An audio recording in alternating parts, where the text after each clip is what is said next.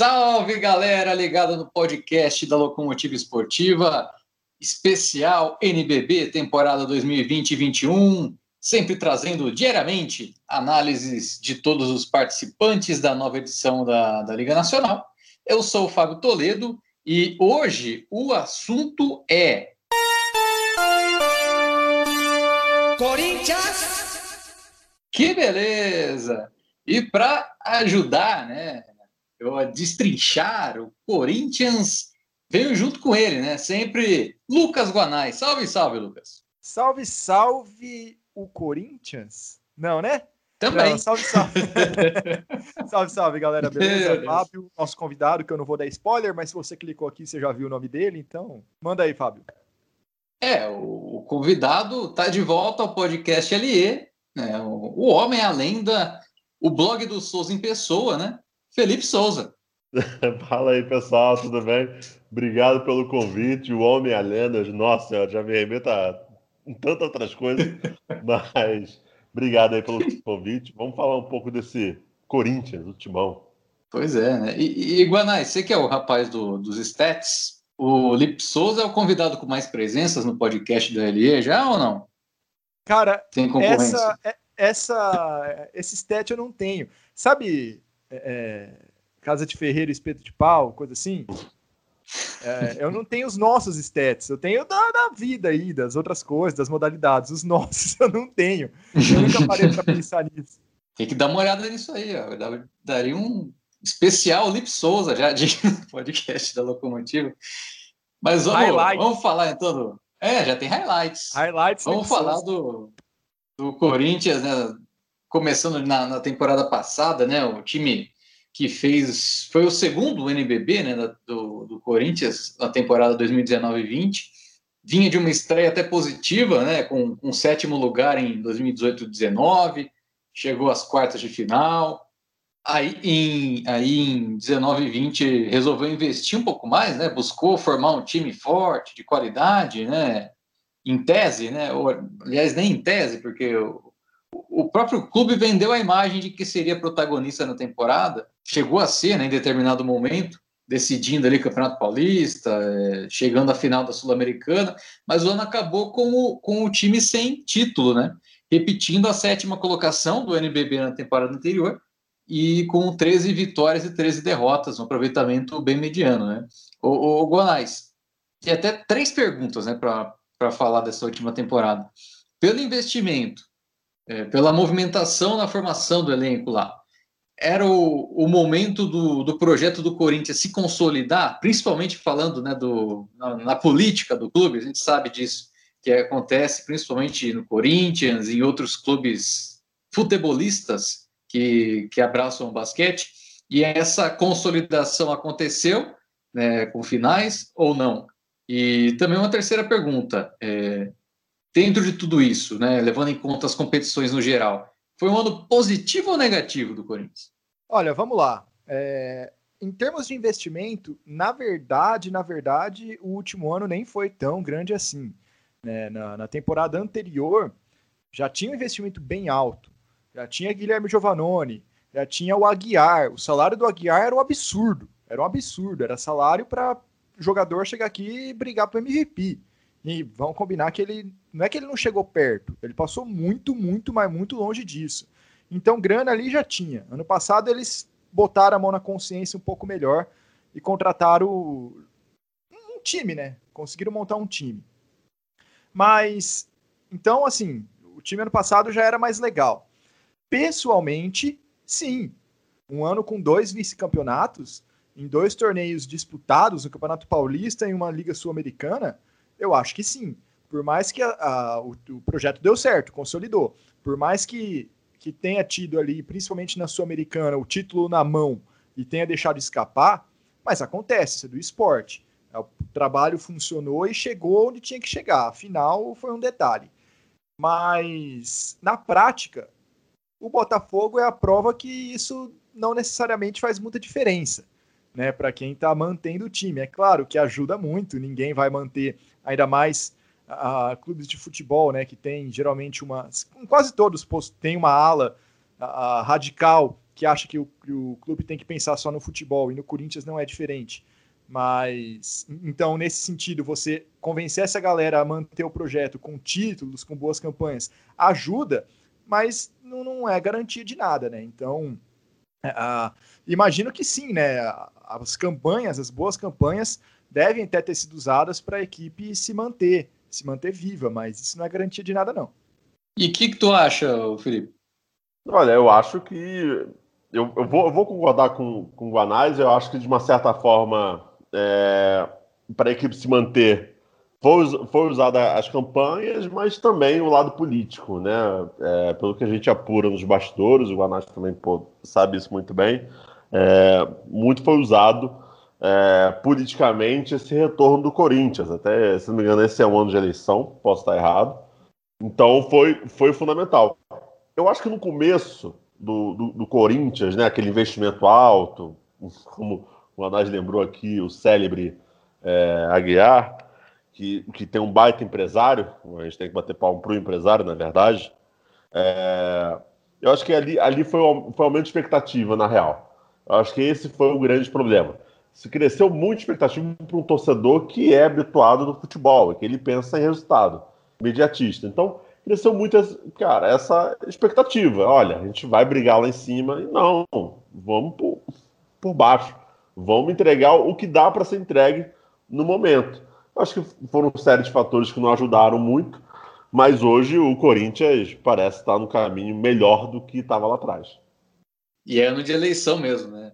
Acho que até por isso houve algumas mudanças de ideia, de ideia aí na, no, no decorrer da, da pandemia e da montagem do elenco, né? Porque se a gente pensar, né, do, nessa intertemporada, o Corinthians foi uma das equipes que mais surpreendeu, digamos assim, porque é, havia um discurso inicial ali de que o, o clube ia reduzir os investimentos no, no, basquete, até drasticamente, né?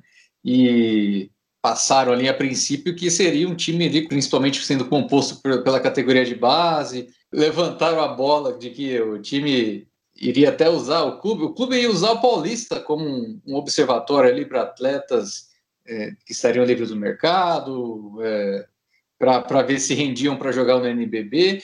E no final das contas isso até aconteceu, mas não tão quanto se, se falava, né? Porque o Corinthians ele montou um elenco adulto ali com, com bons nomes, fechou com Demetrios Ferraciu, grande história né, no, no, no Bauru Basquete, para ser o técnico, e a partir do Demetrios foi montando o seu elenco com esses jovens, esses atletas do adulto, né?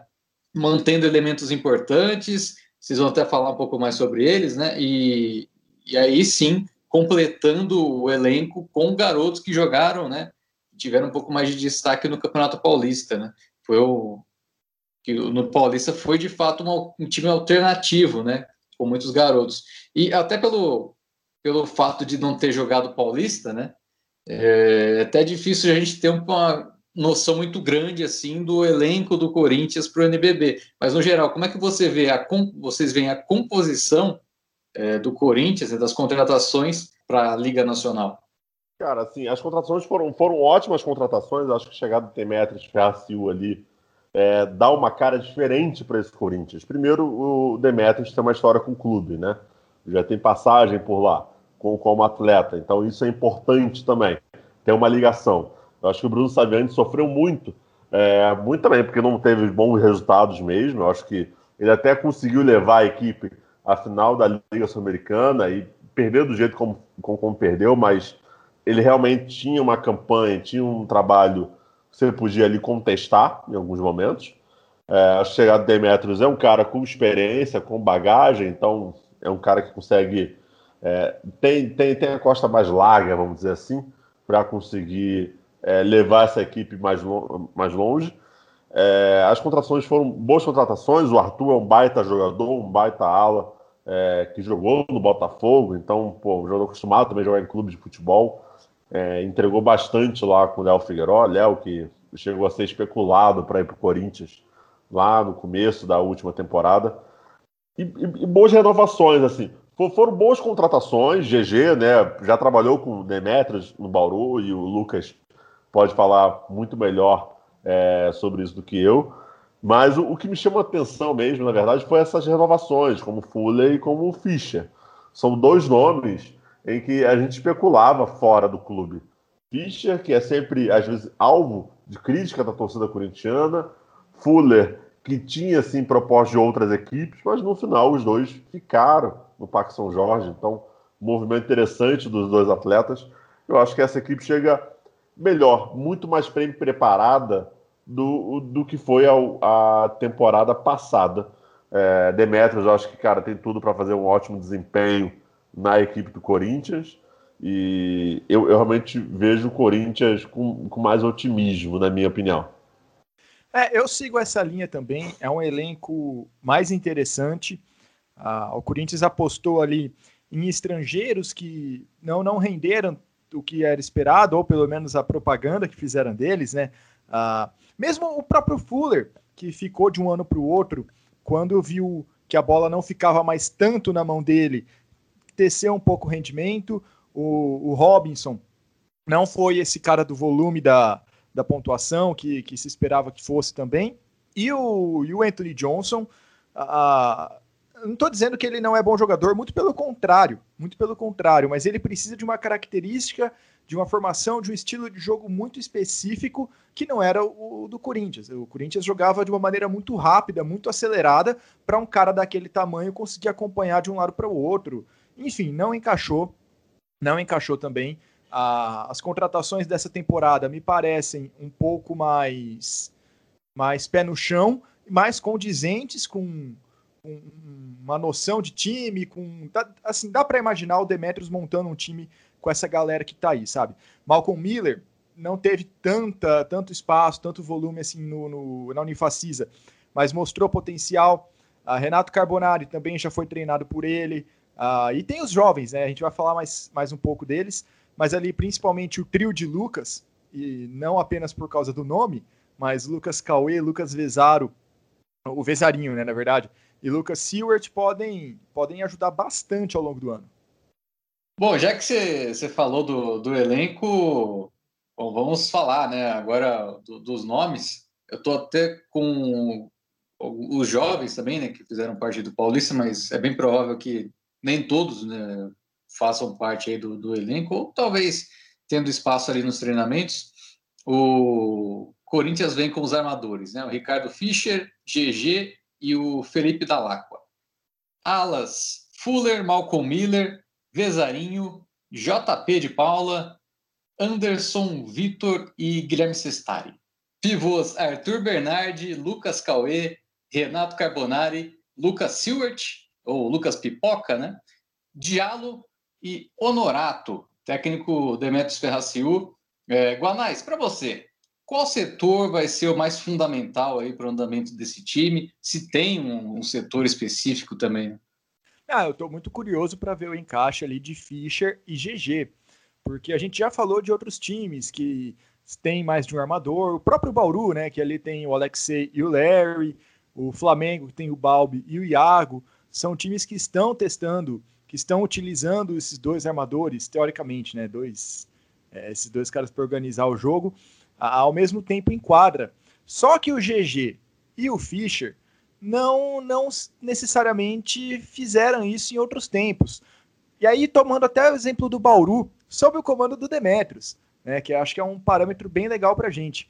Fischer e Larry. Era o Fischer que carregava mais a bola e o Larry virou mais um ala, entre aspas, né? Porque falar de posição hoje em dia também no basquete não é, não é o ideal apesar de poder ser um pouco didático, mas não é, não é mais o ideal, não é tão assim que, que o jogo é visto mais. Mas vamos seguir nessa. E mais tarde, com o GG e Valtinho, ali tinha uma alternância muito grande, mas era numa situação muito específica e principalmente contra na, na final contra o Paulistano, né? Que aí precisava de dois caras para conter a, aquela transição rápida, para pensar o jogo melhor porque no resto do ano não foi tanto assim. É, geralmente era um ou outro em quadra. Então eu tenho essa é a minha maior curiosidade para ver como que, como que o time vai render. Fora isso, nas alas a gente já imagina que seja ali a maior parte Fuller e Malcolm Miller. E nos pivôs, a Renato Carbonari deve ser ali o, o que tem mais tempo de quadra, mas Lucas Cauê, Arthur Bernard e Seward estão todos pedindo passagem. É, o Arthur já com uma bagagem maior, até o Felipe sabe mais, que acompanhou mais de perto dele nos tempos de Botafogo, mas o Cauê e o Seward são mais jovens, de funções diferentes, né? O Cauê é aquele cara mais pesado para ficar mais sob a cesta, e o Seward espaça mais, e estão pedindo passagem. Foram muito bem ano passado, o Seward principalmente foi muito bem nesse Paulista, então os mais veteranos aí têm uma bela de uma sombra. Você, Gonés, levantou três pontos né, para falar. A gente, acho que isso vai, vai ser a parte que vai, vai guiar a gente né, nessa análise do elenco, né, dos armadores, alas e, e pivôs. É, até para também é, ajudar nesse guia, né, Olipe? Começando na armação, até um paralelo interessante, né, que, que eu vi que o Fischer e o GG ambos têm 29 anos, que coisa, né, já tem essa idade, né, esses dois jogadores. A gente viu crescendo aí no, no basquete, já estão com 29 anos e os dois também com passagens por Bauru e Flamengo, começaram a ter mais espaço no adulto na temporada 2011-12, né, o Fischer por São José, por São José e o GG pelo Tijuca.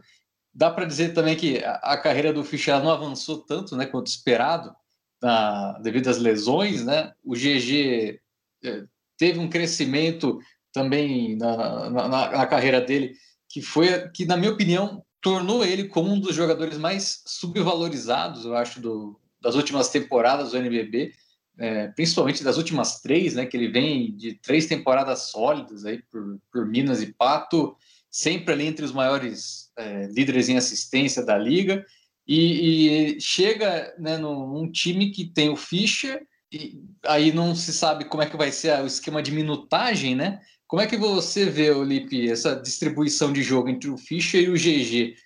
Como é que ela precisa ser, né, para tirar o melhor desses dois jogadores, né? O GG pode ser aquele cara mais técnico, que vai cadenciar mais o jogo, conseguir dar bom espaço para os companheiros. Eu acho que é muito mais pró-coletivo do que individual. O Fischer talvez tenha mais essa característica individual melhor do que o GG, mais pontuador, né, mais scorer do que, do que o GG, vai ser realmente bem interessante ver como o Demetrius vai trabalhar, né? Será que ele pensa em ter os dois ao mesmo tempo? Não sei. É, são, são alguns pontos que o Demetrius vai ter que pensar nesse Corinthians, mas acho que é uma, uma dúvida boa, na verdade. Na, eu, eu, eu, o que só me preocupa no Fischer e é uma preocupação antiga, desde o tempo dele também que passou pelo Flamengo, é o foco. É, o quanto ele vai estar focado para que ele consiga entregar o melhor desempenho em quadra, né? A gente fala isso porque o Fischer ele tinha tudo para poder ter uma carreira internacional consolidada. E ele é um jogador extremamente talentoso, mas com foco, olha, inconstante. Então, e o GG, eu acho que é o cara mais regular é, mesmo não sendo mais um, um, pontuador, mas ele é muito mais regular. E eu acho que o Corinthians também não precisa de um cara extremamente pontuador na armação. Você tem Fuller, você tem o Silver, né, que é o famoso Lucas Pipoca. Você tem o Vezarinho também, que pode ajudar, o Arthur. Vai ser interessante esse trabalho na armação. E, e tem também, né, Lipe, é justamente essa questão do foco que você falou, é bem interessante. E a gente pode ver isso pelos números. Porque, vamos lá, Temporada 2013 e 2014 em Bauru foi a que ele teve os maiores números da carreira dele, tá? Foi a melhor. A 14 e 15 ele foi muito bem também, certo? Mas era, era o auge dele, foi a, temporada do triplo-duplo no, no Madison Square Garden, apesar de ser meio forçado esse triplo-duplo, mas aconteceu. Tá lá, as imagens mostram, as estatísticas mostram, mas os números dele na última temporada, nas últimas duas, na verdade, né? Naqueles seis jogos que ele jogou antes de lesionar, mas vamos ficar só em 2019 2020. Os números dele ano passado, com uma minutagem menor, são iguais, maiores ou muito próximos daquele auge dele, de acordo com o fundamento. Né? A pontuação é maior, a assistência é muito próxima, a rebote também é muito próximo, e ou seja, é, estatisticamente ele está reproduzindo aquele ficha que todo mundo achava que era o melhor armador brasileiro em, em, solo nacional. É o melhor armador em solo nacional, incluindo os estrangeiros, né, ali junto com o Laprovítula. É, mas a gente não, não consegue ver, ao mesmo tempo, aquele Fischer. né, aquela intensidade, aquela, aquele impacto dentro da quadra. Isso é muito interessante, né, da gente, da gente analisar também. Como, apesar dos números serem os mesmos, parece que não é a mesma coisa. É que, na verdade, assim, naquele, naqueles momentos principais que você mais necessita de um jogador como ele, ele não apareceu. E aí, acho que no, na memória do torcedor corintiano mais recente, é a Liga Sul-Americana. É, no momento que você mais precisava dele, em termos de foco, é, em termos de entrega, ele não estava ali presente. Cometeu erros bobos no final da, da última partida, em que o Botafogo é, se tornou campeão. Então, o, o Fischer tem esse, tem esse lado que, para mim, me chama atenção e eu tenho que ficar de olho. Mas eu acho que o Demetrius também conhece ele muito bem. Então, o Demetrius vai conseguir trabalhar muito bem o Fischer e o GG nessa armação. É, vai, vai ter aí o espaço, né? Os dois acho que vão ter espaço para mostrar, pelo menos no começo aí, quem é que vai, é, em tese, né? Ser mais ser o titular, embora no, no, basquete não existe tanto, né? Existe mais questão da, da rotação também, né? E, e nas alas, é até complicado falar, mas a última temporada do Fuller ela foi bem menos empolgante do que a anterior dele, né, pelo Corinthians. Foi quando ele caiu nas graças mesmo da torcida, né, virou o gringo da favela e tudo mais. Mas em 2019 e 20 ele teve até bons jogos, mas não foi tão consistente, né? Vocês acham que, que essa renovação do Fuller, né, para o Corinthians foi mais pelo, pelo lado afetivo ou pela confiança ali do Corinthians e que ele vai render? E, e, e o que traz é, até mesmo para o jogo do Fuller, a presença ali do, do Vezarinho e principalmente do, do Miller e do Arthur é, para o jogo do, do Fuller e também né, para o Corinthians ali nas alas. Acho que, acho que renovar com o Fuller é uma aposta que ele vai render o que ele rendeu é, nos anos de Paulistano e até mesmo no começo ali do Corinthians. Acho que essa é a aposta. A gente não pode negar que o Fuller é um pontuador. É, é um cara que vai te entregar ali pelo menos uns 10, 15 pontos. Talvez o, o Anais tem até estatísticas melhor para poder trazer. Mas é um jogador muito bom. A questão toda é: já deu para entender que não funciona o time do Corinthians ficar em torno dele.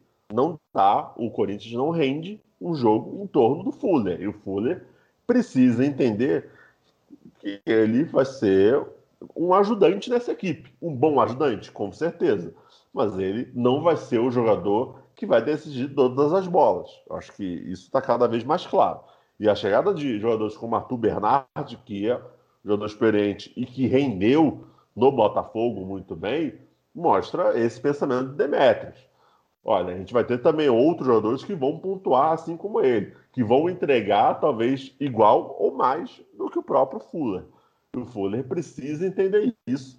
Eu acho que esse é um trabalho também do técnico, não tem muito para onde fugir, é, mas essa renovação é uma aposta que ele vai entregar o que ele entregou lá atrás. E a chegada desses outros nomes ajuda também o jogo do Fuller, porque muitas vezes a gente via partidas em que a equipe adversária já conseguia dobrar a marcação, já conseguia ler uma jogada que seria para o Fuller. Agora você cria mais opções, mais ferramentas ofensivas para poder concluir uma jogada.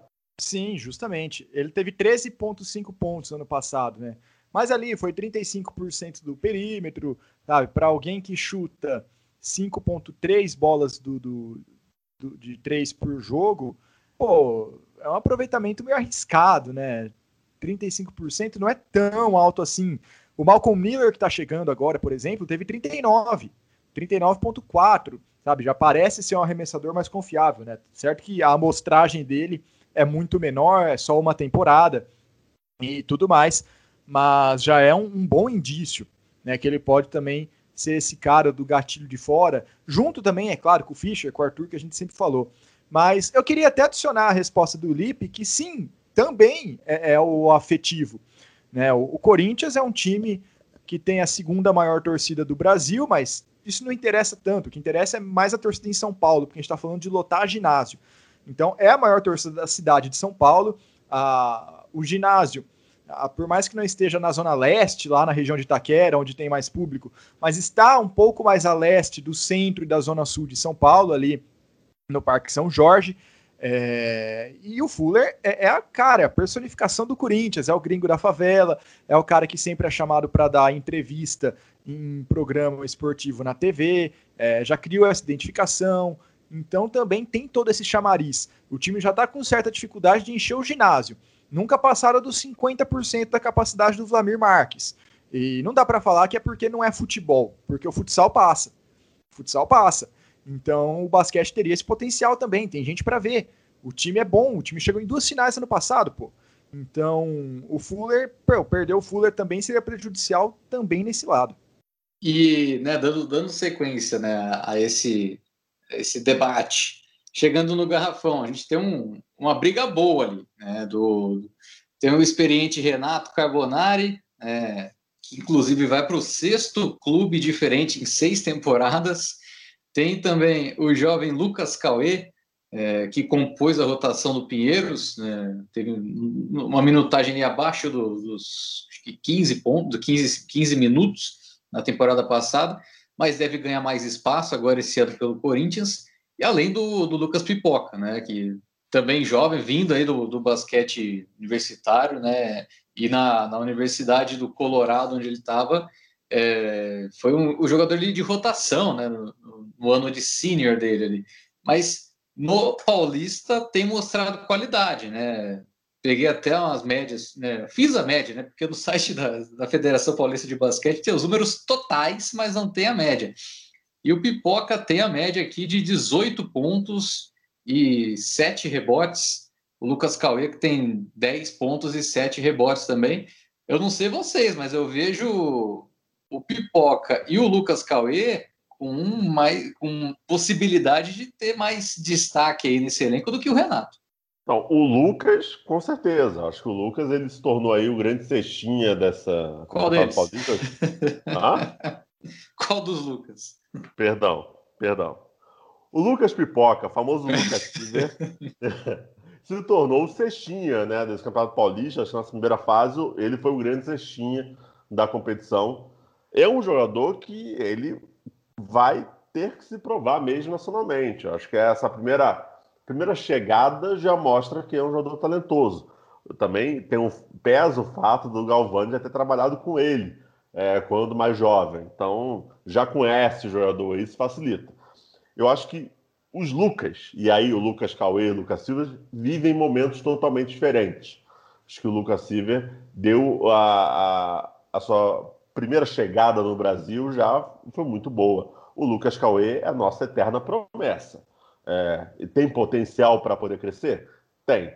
Mas com lesões, ficou muito difícil você prever hoje o quanto o Cauê pode realmente entregar para essa equipe. E aí é um grande motivo, talvez, do Carbonari estar tá no mais um outro clube. Conseguir também se manter ativo. Porque é um jogador que entrega. Ele pode não ser espetacular, ele pode não ser o melhor pivô do Brasil, mas ele é o jogador que ele vai estar tá entregando constantemente o mesmo rendimento, defensivamente e ofensivamente.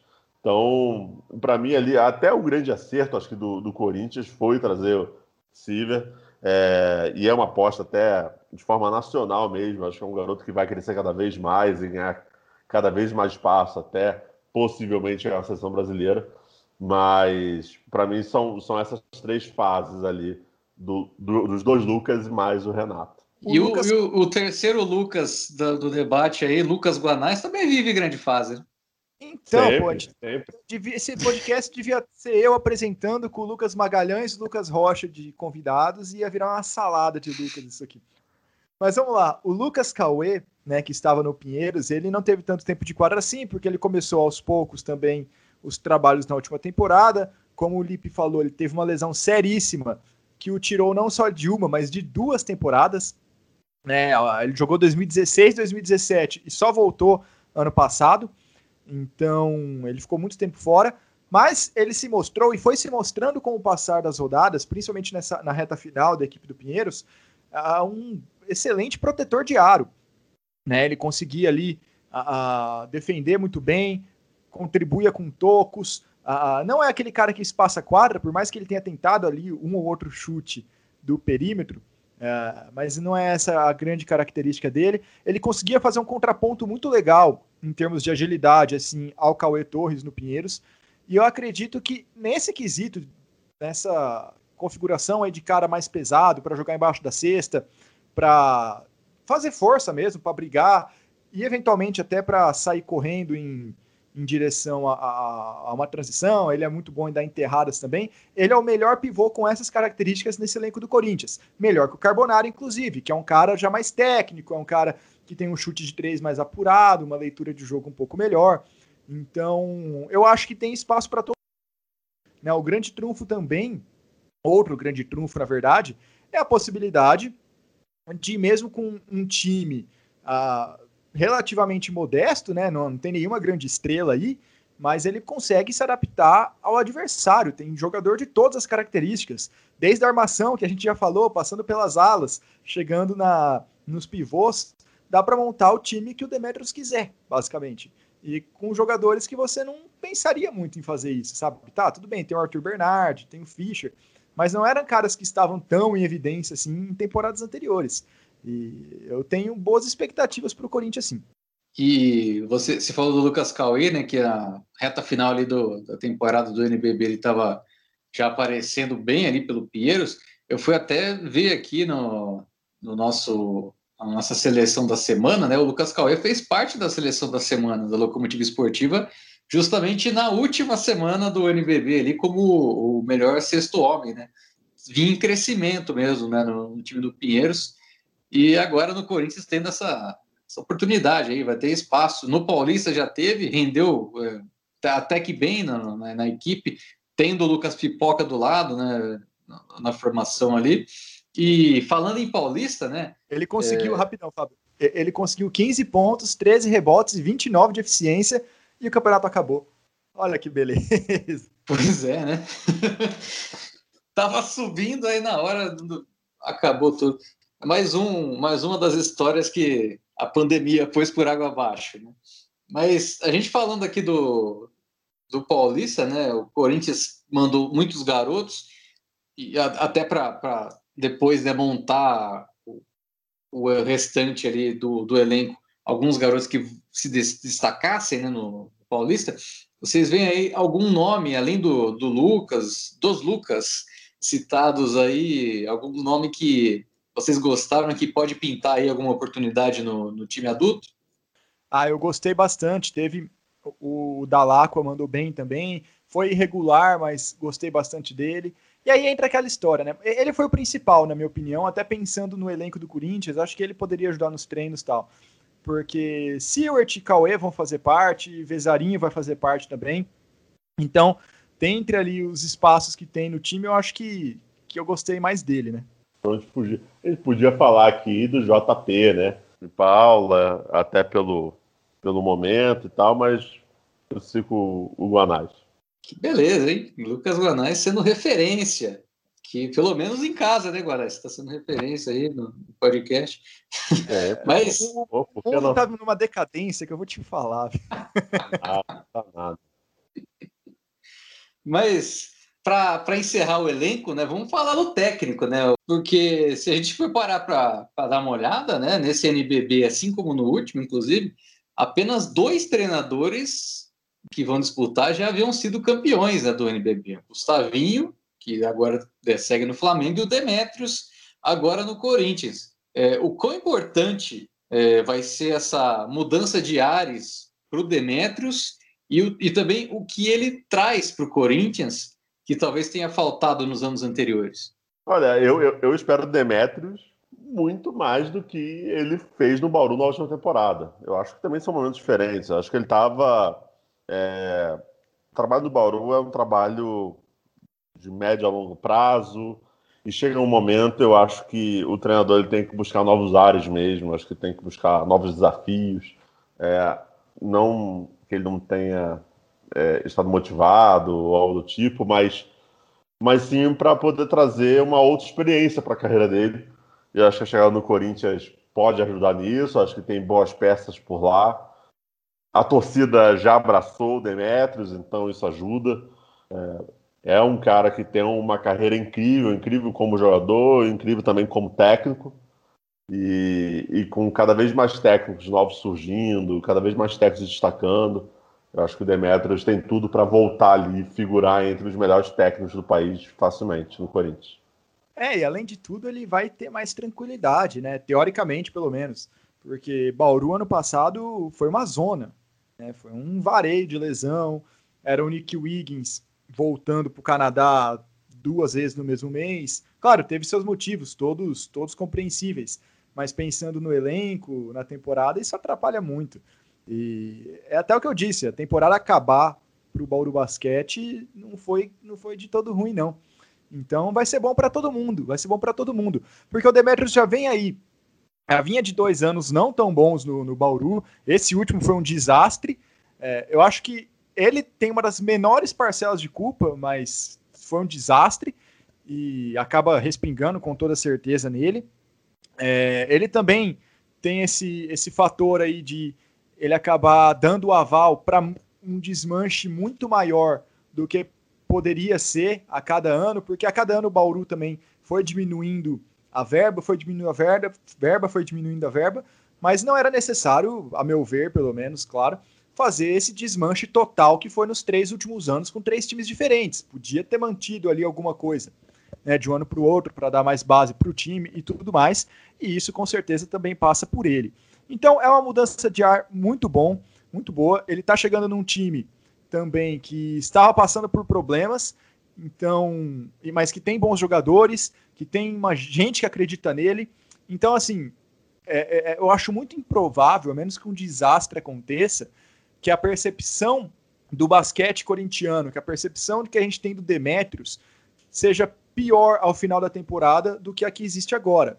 Né? E aí eu não estou nem falando de internamente lá, de continuidade de projeto, porque a gente sabe que clube de futebol é mais ou menos loteria, depende de quem está na frente do negócio.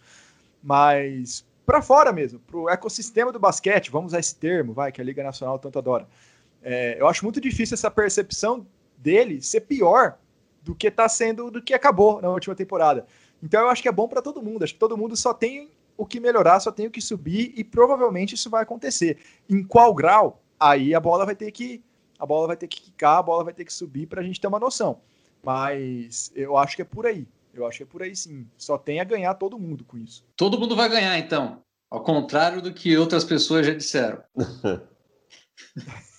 todo mundo vai ganhar. Todo mundo vai ganhar. Mas antes da gente. Alguém ganha. É, isso é importante.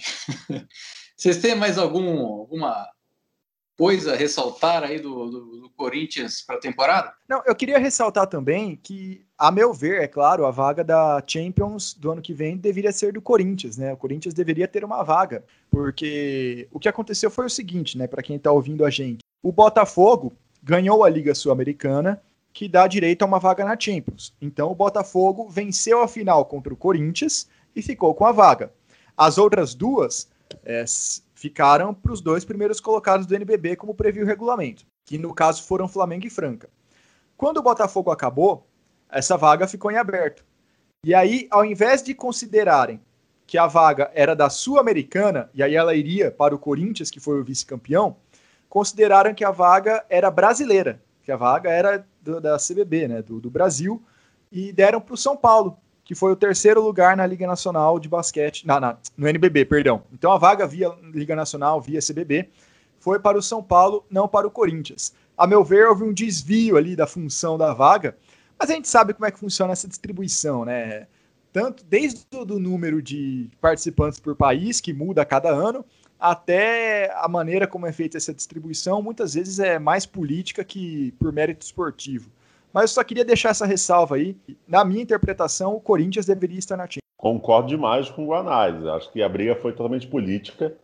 É, eu acho que o Corinthians merecia estar na Champions e não o São Paulo. É, até porque, porque a gente está pensando no campeonato, né? Então, pensando no campeonato de forma geral, o Corinthians merecia no São Paulo, mas isso, é, infelizmente, a gente deixa por dirigentes, né? Mais uma vez, o dirigente São Paulino venceu nessa história.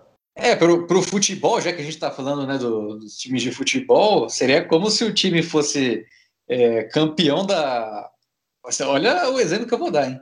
Seria como se ele fosse campeão da Libertadores e aí no Mundial iria o time que, do, do Campeonato Brasileiro. Seria praticamente desse jeito. É, não faz sentido. Não faz sentido. Pois é. E até né, dando, dando, sequência, antes da gente entrar no, nos pontos fortes e fracos, uma, não, dá para usar, usar o mesmo, Fábio. Tem Sul-Americana. O campeão da Sul-Americana de um ano não vai. É, acaba, o projeto acaba e a vaga, ao invés de ir para o vice da Sul-Americana, vai para o melhor colocado que não se classificou do país do campeão. Dá para usar o mesmo exemplo. Foi exatamente o que aconteceu. E, imagina se fosse, por exemplo, um vice-campeão de outro país, então, né? Seria bizarro. Como é que seria essa escolha, né? A vaga foi para o país, não foi para o time. Mas, é, dando sequência, uma pergunta para o Felipe, se o Guanés também quiser comentar. Porque eu, eu dei uma olhada né, no Corinthians Futsal, né, que é a modalidade meio que concorrente uhum. ali, né, do basquete, né, dentro do clube ali na, na politicagem. Na politicagem.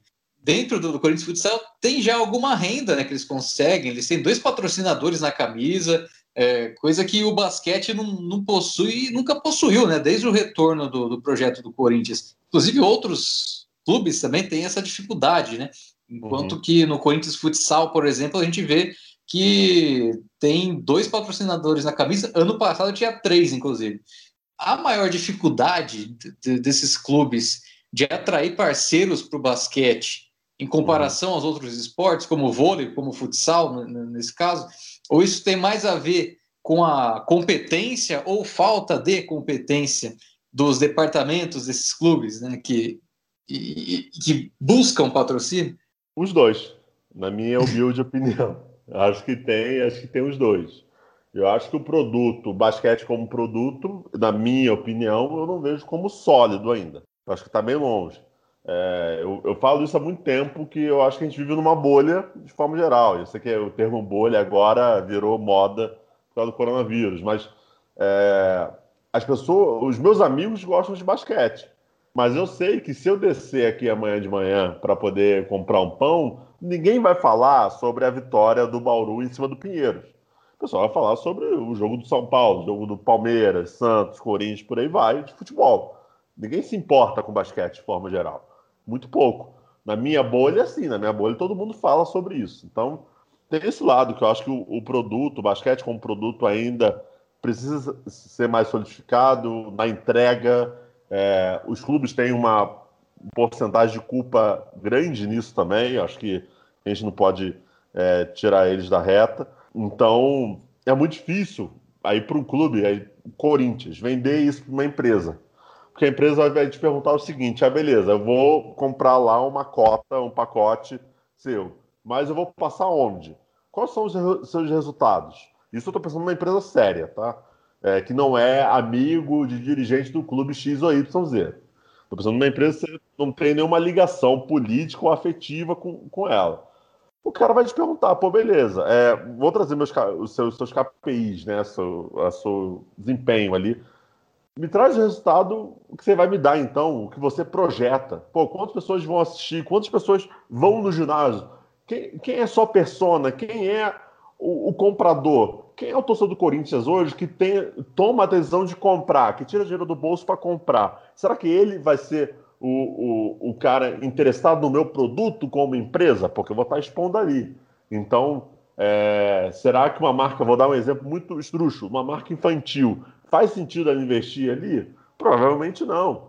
Então, por, por aí vai. Eu acho que assim, muitos clubes, e aí o Corinthians também está nessa, acho que falta esse trabalho mais profissional, de trazer estratégias de comunicação, trazer estratégias de marketing, como trabalhar um marketing bem feito, seja ele no digital, como é, tráfego pago, né, que a gente chama o post impulsionado, você conseguir segmentar bem para sua persona, quem é sua persona, né, se é um homem de 25 a 34 anos, se é mulher, quem é, é, o que ele faz, qual é o seu, seu dia a dia. Então, isso tudo dá para saber de marketing. Então, esse trabalho muitos clubes não têm. Já começa por aí.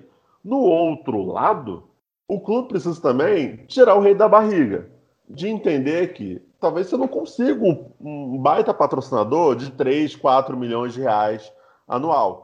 Mas você pode conseguir pequenos patrocinadores. Você pode conseguir uma pequena ou média empresa que vai te dar ali 2, 3 mil reais por mês.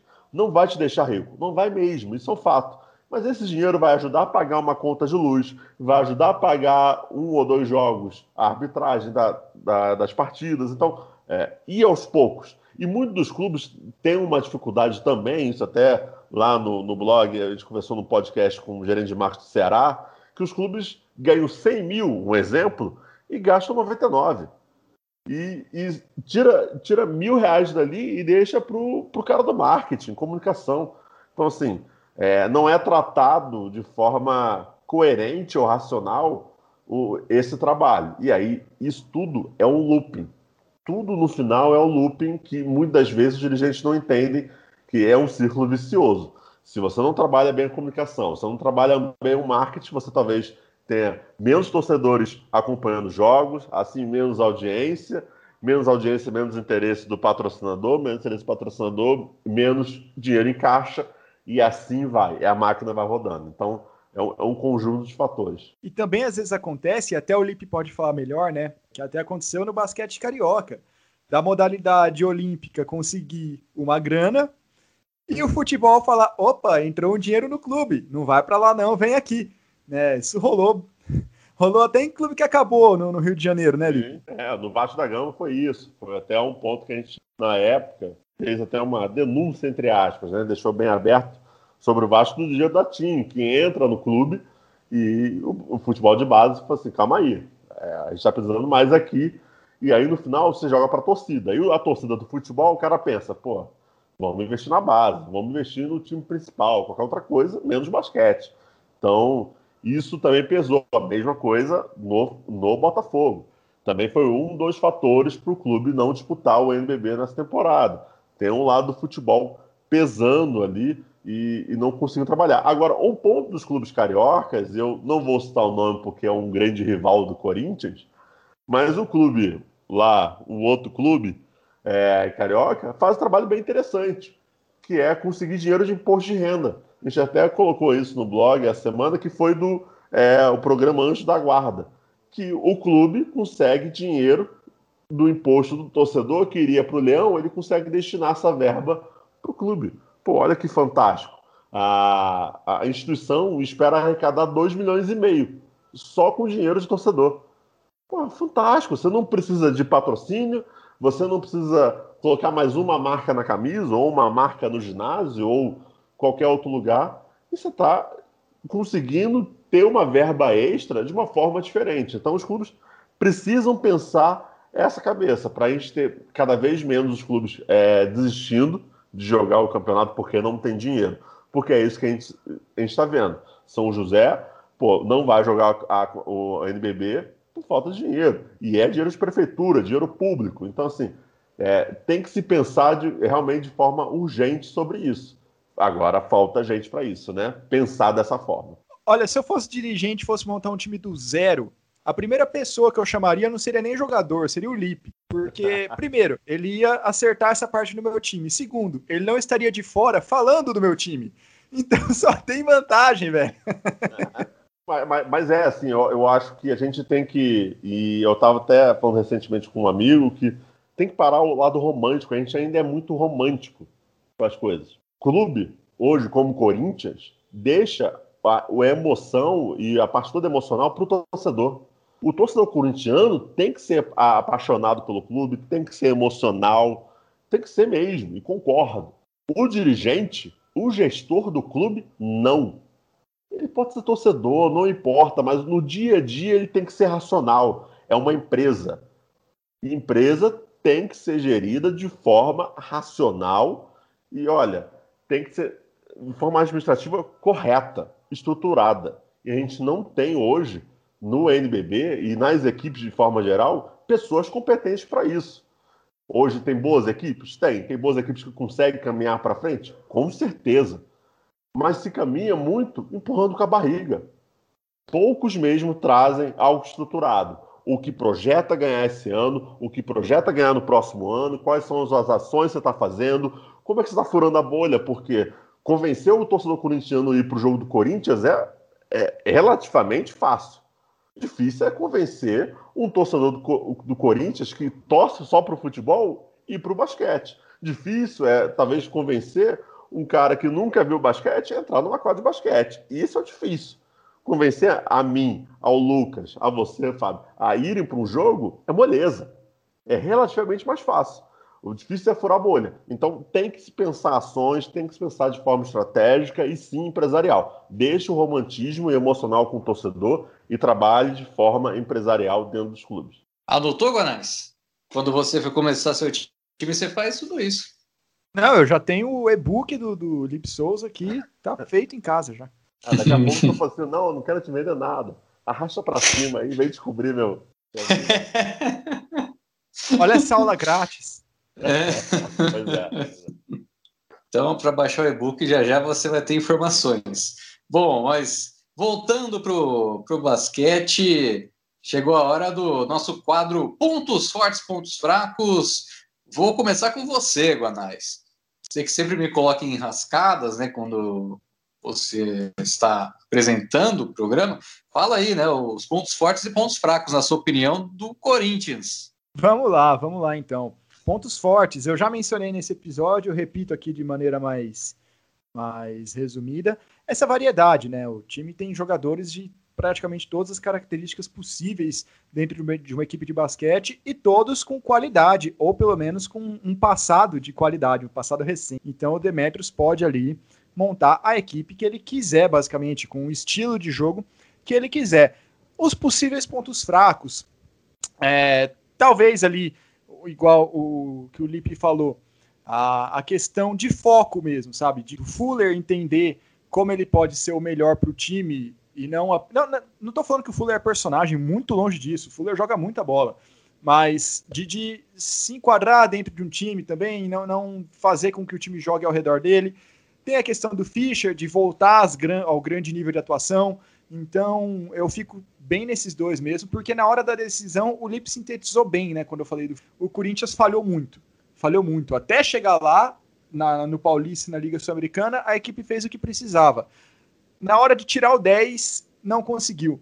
Então, é, é nesse momento que, que, o Corinthians precisa melhorar nesse ano, sim. Lip? Olha, é, os pontos fortes, eu acho que é um treinador com uma visão melhor, eu acho, de forma macro. Eu acho que é um, um treinador que pode tirar muito mais desses jogadores. Eu acho que ele vai conseguir tirar, até porque ele conhece alguns atletas, então isso é fundamental, conhecer já o GG, o Fischer, Carbonari, entre outros. Isso vai ajudar bastante essa equipe. Eu acho que é, se fosse para pontuar um ponto forte, um elo forte nesse Corinthians, para mim, vai passar muito pelo Demetrius, muito pela mão do Demetrius Raciu. E o ponto fraco é. Olha, é difícil, hein? É difícil. É difícil porque é muito complicado você botar a mão no fogo agora para uma situação e, e aí no final pode acontecer totalmente ao contrário. Mas eu acho que, em termos de pivôs, o Corinthians está atrás de muitas equipes no, no NBB. É, Carbonari é um bom jogador, mas ele não vai ser um pontuador para essa equipe. Não sei o quanto ele vai ajudar. O Lucas Cauê é uma grande incógnita. A gente realmente não consegue botar a mão no fogo por ele, saber o quanto ele pode entregar. É... Eu acho que esse Corinthians tem esse lado ruim nos pivôs e ruim entre aspas, né? um ponto fraco no, nos pivôs e, e vamos ver qual vai ser o foco dessa equipe, né, para essa temporada. Antes de ir para o encerramento, Guanais, é, para você e para o Felipe, para a gente fechar né, o, o, o Corinthians, é, onde vocês colocam né, o time do Corinthians? Em qual prateleira? Você que gosta de prateleiras, Guanais? É, qual prateleira colocaria o Corinthians em comparação com as outras equipes do, do NBB? O Corinthians tem time para pegar mando de quadra nas oitavas. Eu acho que essa é a realidade do time.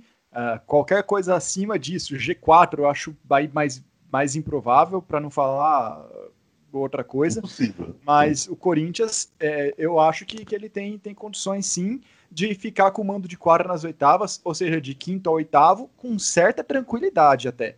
Abaixo disso já seria um problema, acima disso eu acho muito improvável. De novo, sigo o relator. Eu acho que é, é bem por aí.